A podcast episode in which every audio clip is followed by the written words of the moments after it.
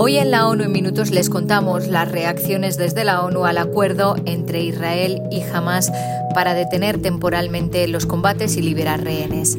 Hablamos también de una reunión del Consejo de Seguridad centrada en la situación de las mujeres y los niños de Gaza. Y una buena noticia, la primera vacuna contra la malaria comienza a llegar a África. Un saludo de Beatriz Barral.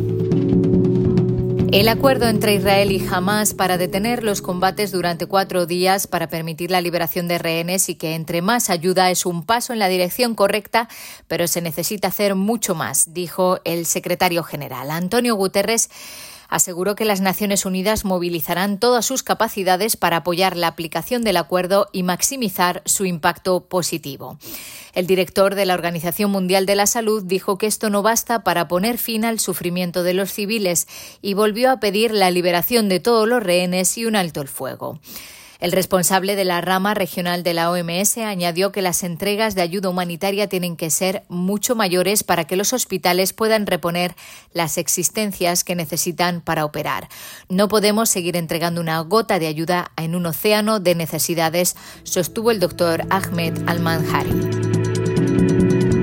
La franja de Gaza es el lugar más peligroso del mundo para ser niños, ha dicho la directora de UNICEF al Consejo de Seguridad. Más de 5.300 niños palestinos han muerto en los últimos 46 días, más de 115 cada día.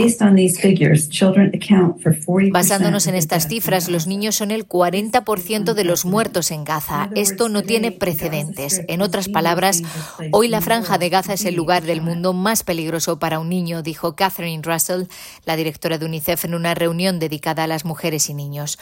Un millón de niños, es decir, todos los del territorio, padecen inseguridad alimentaria y se enfrentan a lo que pronto podría convertirse en una crisis nutricional catastrófica. La agencia proyecta que en los próximos meses la emaciación infantil, la forma de malnutrición más peligrosa, podría aumentar casi un 30% en Gaza. La directora de UNO Mujeres dijo que la ferocidad y la destrucción que la gente de Gaza tiene que soportar ha alcanzado una intensidad que no habíamos visto antes.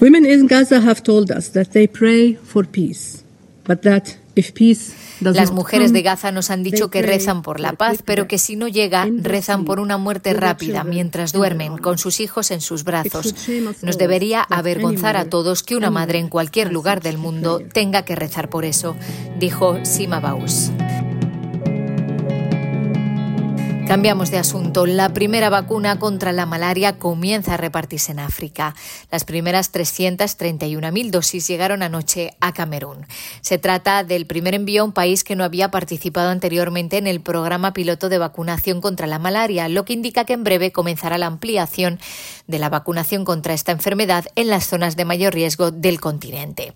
Casi cada minuto un niño menor de 5 años muere de malaria. En 2021 se produjeron 247 de casos de paludismo en todo el mundo que causaron 619.000 muertes. De ellas, el 77% eran niños menores de 5 años, la mayoría en África. Se espera que otros 1,7 millones de dosis de la vacuna RTS lleguen a Burkina Faso, Liberia, Níger y Sierra Leona en las próximas semanas y que otros países africanos reciban dosis en los próximos meses.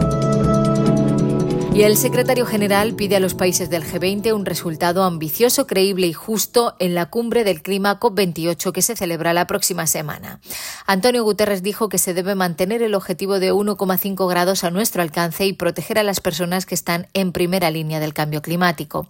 Esto significa poner en marcha el Fondo para Pérdidas y Daños con promesas tempranas, prestar todo el apoyo financiero prometido, triplicar la capacidad de las energías renovables, duplicar la eficiencia energética y llevar la energía limpia a todos para 2030. También, añadió, deberán eliminar progresivamente los combustibles fósiles con un calendario claro que se ajuste al límite de 1,5 grados de calentamiento por encima de los niveles preindustriales. Hasta aquí las noticias más destacadas de las Naciones Unidas.